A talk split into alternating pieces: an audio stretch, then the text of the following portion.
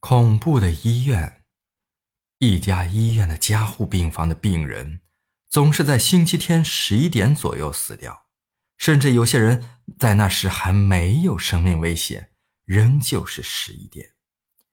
这让医生们啊困惑不解，有的甚至以为这是某种超自然的力量在起作用。于是，全世界的专家组成一个科研机构来调查事情的原因。他们迅速赶到这家医院。一个周日的上午十点前的几分钟，医院里所有的医生和护士跟随专家组来到加护病房的前面，去留心观察这可怕的现象发生。时钟刚刚敲响十一点，你猜他们看见了什么？在星期天打扫卫生的清洁工走进了加护病房。拔掉了重病号的生命维持系统电线插头然后插上了吸尘器插头开始打扫卫生。